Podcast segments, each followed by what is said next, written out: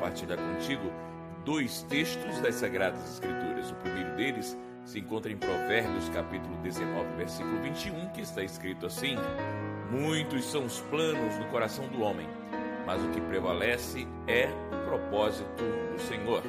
O outro texto se encontra no livro histórico do Novo Testamento, o livro de Atos, capítulo 13, versículo 36, que diz: Davi serviu aos propósitos de Deus em sua geração.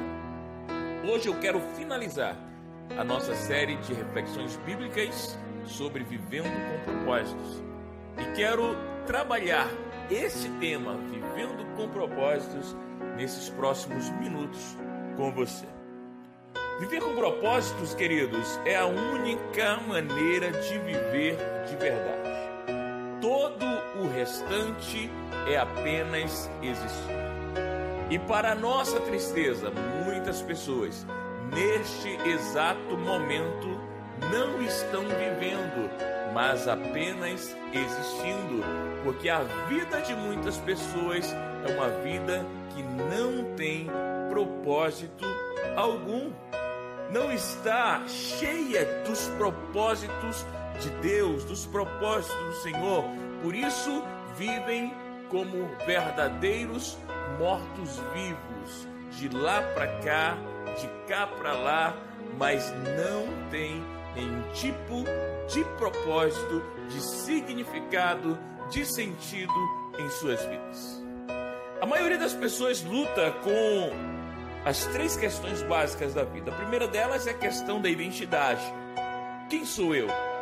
A segunda delas é a questão da importância. Tenho algum valor? A terceira delas é uma questão que envolve o impacto.